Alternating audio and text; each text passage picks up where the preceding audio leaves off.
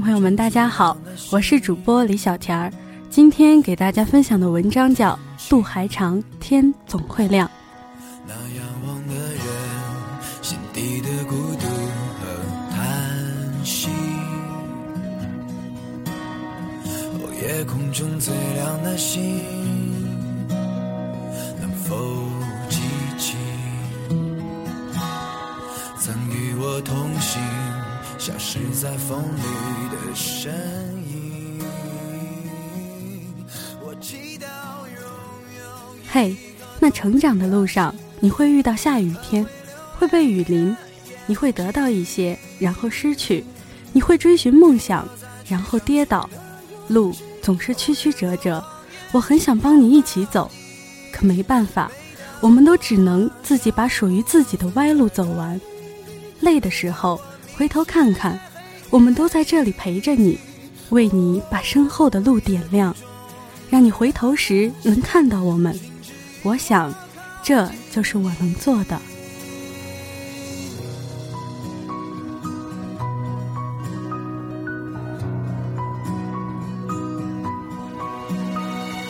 夜空中最亮的星，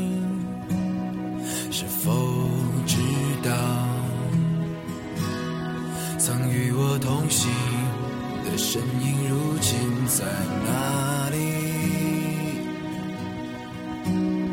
哦，夜空中最亮的星，是否在意？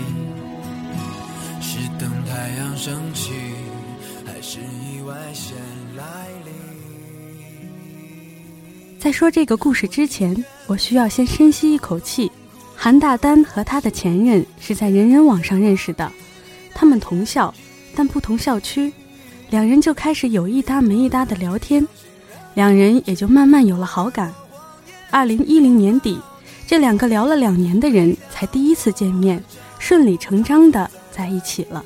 只是这一年的韩大丹已经在墨尔本开始第三年的生活，而他的前任，他叫他于先生，也即将要去美国。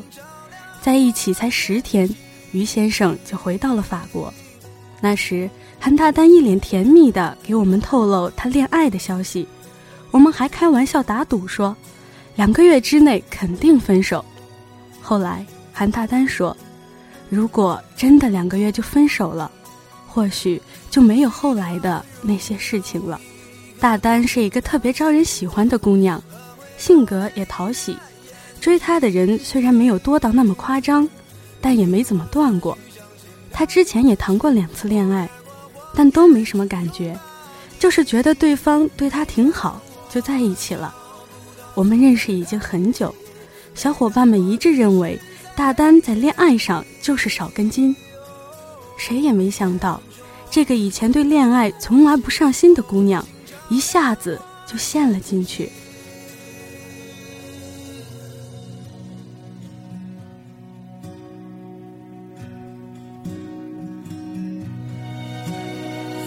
夜空中最亮的星，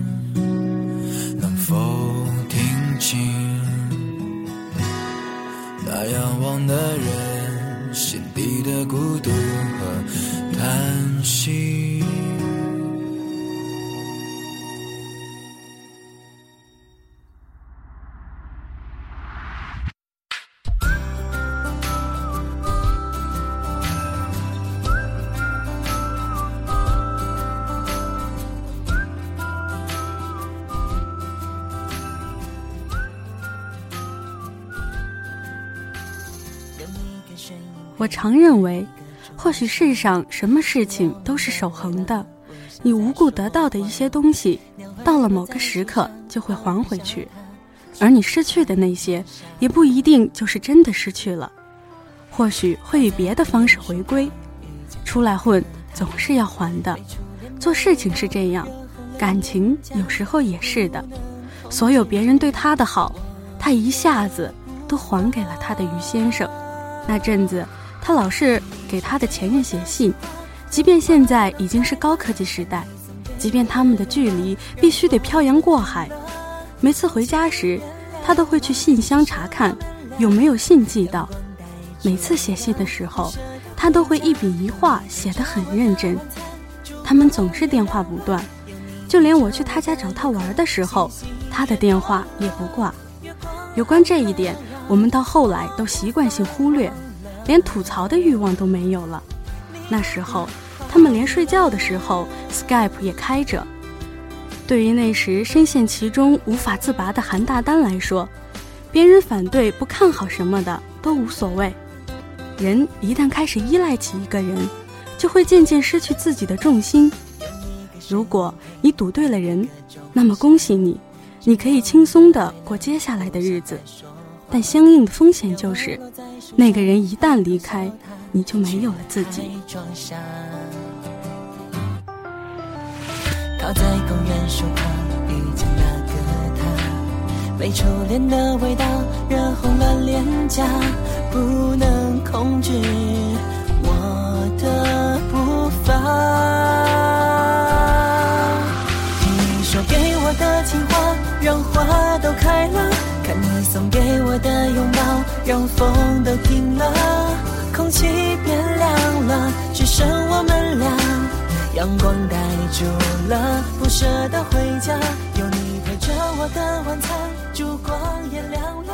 有你陪着我的。都说恋爱的人是盲目的，对于一个刚陷入爱河、以前没有受过伤的人更是如此。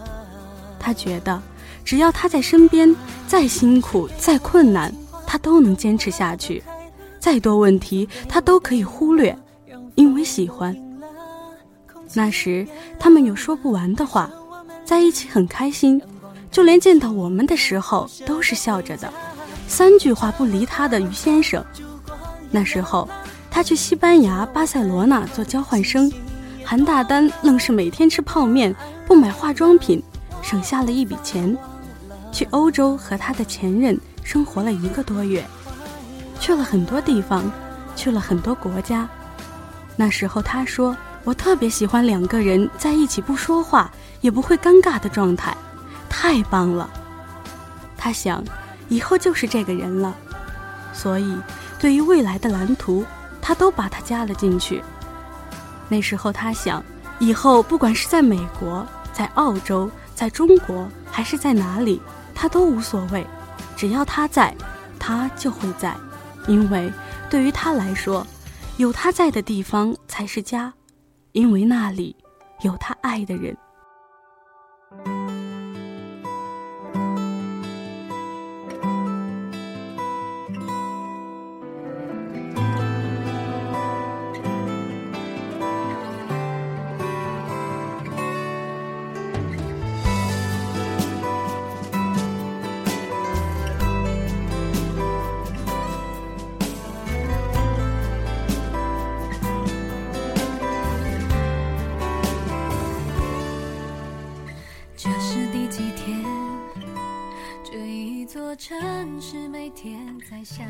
接下来的剧情急转直下。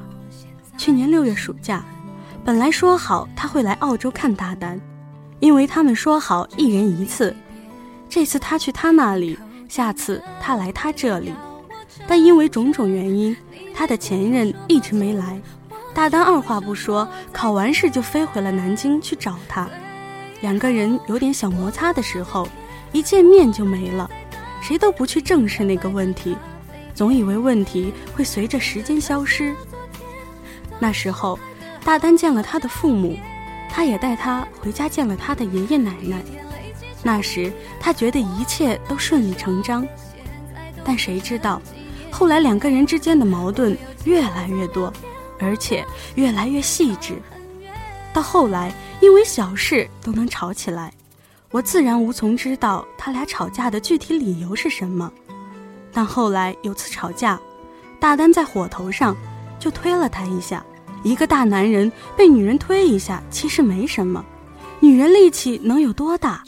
但他的前任反手就给了大丹一巴掌。我们知道这件事情的时候，都想抄起家伙，立马把他所谓的于先生痛打一顿再说。打女人还是男人吗？可大丹一直说没关系，没关系，我们也就没说什么。那天被打了一巴掌之后的大丹，瞬间就耳鸣了，听不见了。他说：“现在回想起来，他还觉得后怕，因为他想不到一个自己付出了那么多的人会这么用力的扇他巴掌。这个时候的大丹已经完全失去了自我。如果是平时的他，他一定会转身就走。这样的男人要什么？可是，习惯和回忆淹没了他。他做了件特别没自尊的事情，跪下来求他别走。”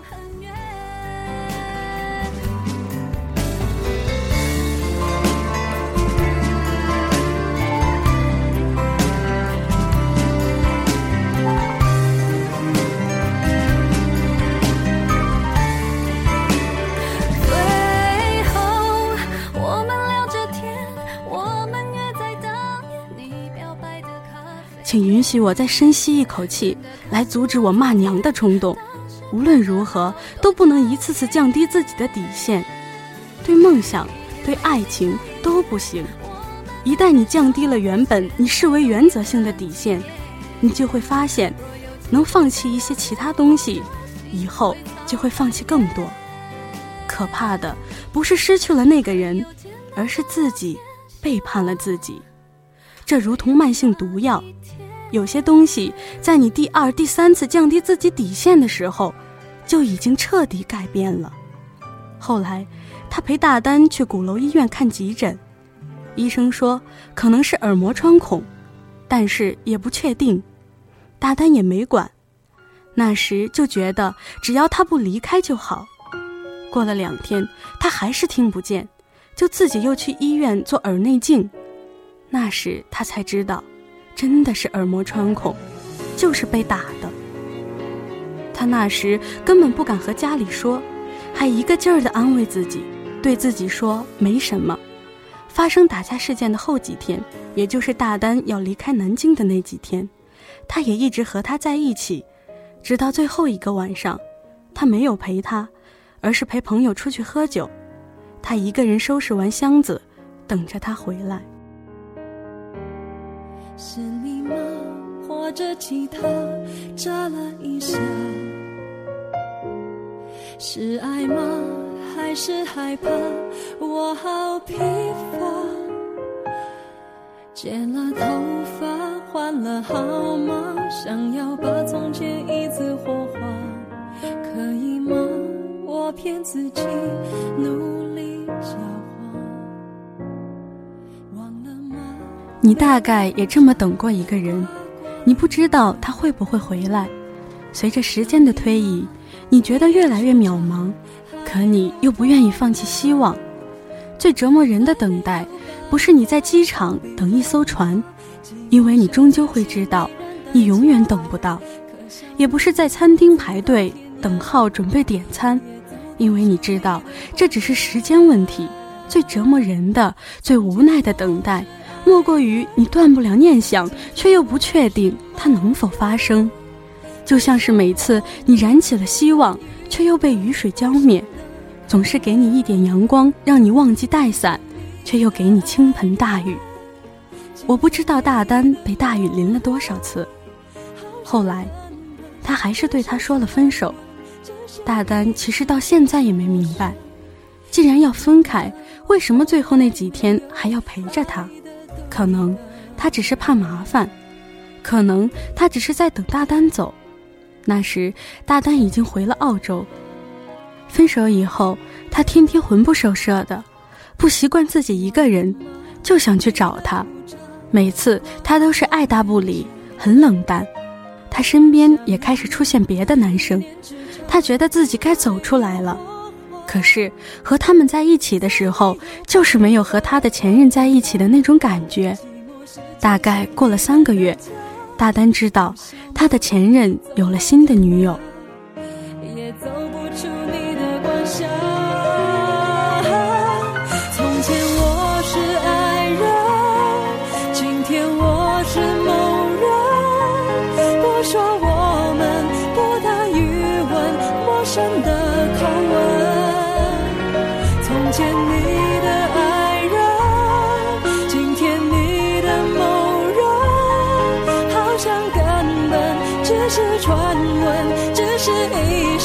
情过剩。从前我是爱人，今天我是某人。我无法形容他那时的情况，我也是到今天才知道。大丹那阵子白天上课的时候都没事儿，上课上班和朋友在一起，开开心心。可晚上一到睡觉前，以前的回忆就全部冒出来，然后他就一个人躲在房间里哭，天天如此，一直哭，哭累了就睡觉，一直处于自暴自弃的状态。揪心的故事到这里终于要完了，我不是他。我无法知道他那阵子是怎么走出来的。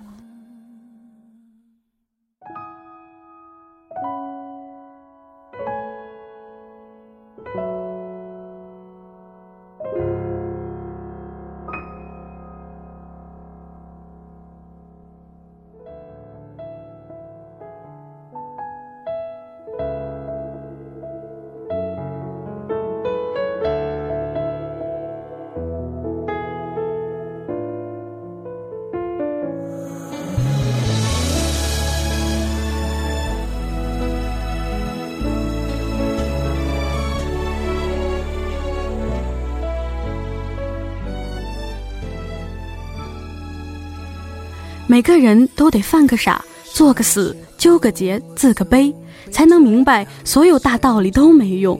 轮到自己时，就会一股脑扔身后。但你也会在犯个傻、做个死、纠个结、自个悲，做了无数蠢事之后，踏着曾经犯的傻、做的死，走过你人生的红绿灯。这时，你回头看，曾经的作死也不再面目可憎，而以后再碰到红绿灯。你都不会害怕了。感情里最忌讳的，大概就是一味迎合。踮起脚尖爱一个人，总有一天会累的。无论如何，都不能在感情里失去自己。一个连自己都失去的人，别人又来爱你什么呢？越是想要走得远，走到终点，就越要保持自己。两个人在一起，最重要的是互相吸引。你得保证自己身上有他喜欢的东西，千万不能把那些东西丢了。取悦他人，永远比不上取悦你自己。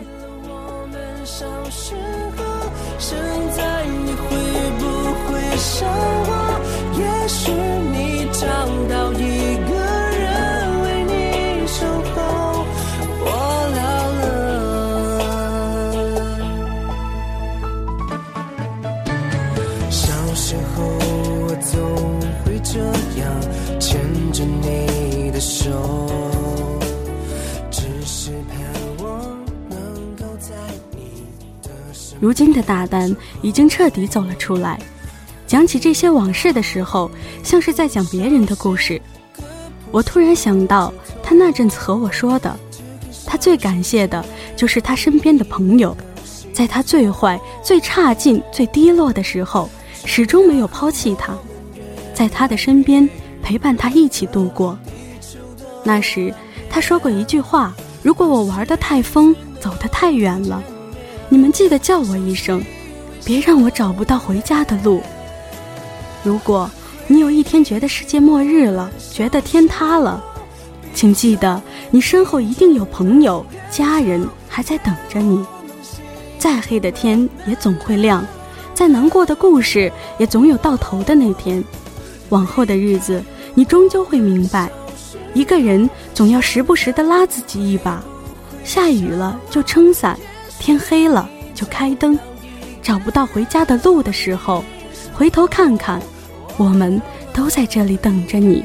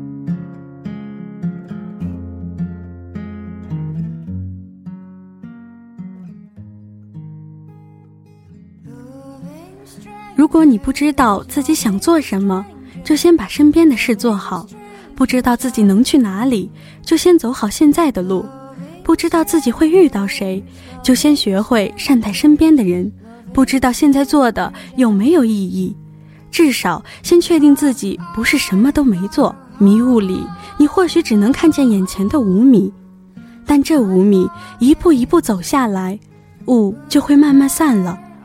等待和拖延只会夺走你的动力。我是主播李小田儿，晚安，好梦。